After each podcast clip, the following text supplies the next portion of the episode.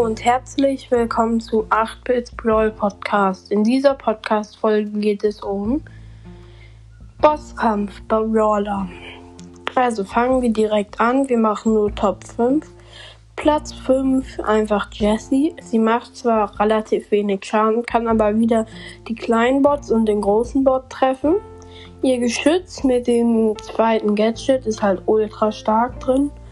Äh, ja, aber nicht Platz 1, meiner Meinung nach. Ja, kommen wir dann zu 8-Bit. Es ist einfach 8-Bit, ist der vierte Platz meiner Meinung nach. Weil jetzt das zweite Gadget drauf und dann noch äh, seine normalen Schüssen machen ultra viel Schaden und das ist bei Bosskampf extrem wichtig.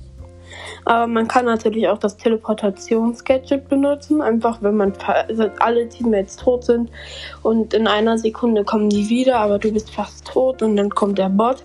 Teleportierst du dich einfach wieder zurück zu deiner Base und dadurch habt ihr wahrscheinlich dann gewonnen.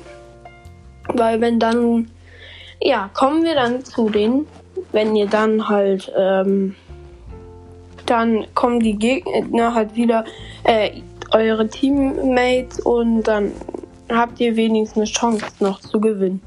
Ja, kommen wir dann zu Platz 3. Platz 3 ist Penny, weil wenn vor den Riesenroboter viele Bots stehen, also kleine, ähm, macht das ja doppelten Schaden mit diesen ähm, Regen, mit diesen äh, Münzen.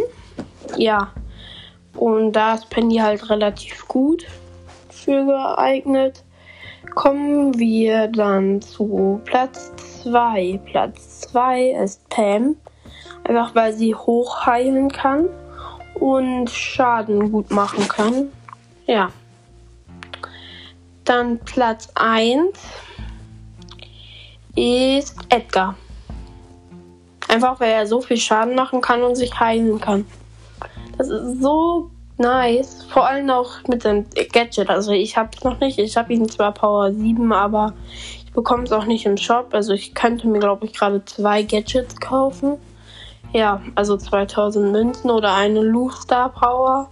Ja, ich hoffe, es hat euch gefallen. Ciao.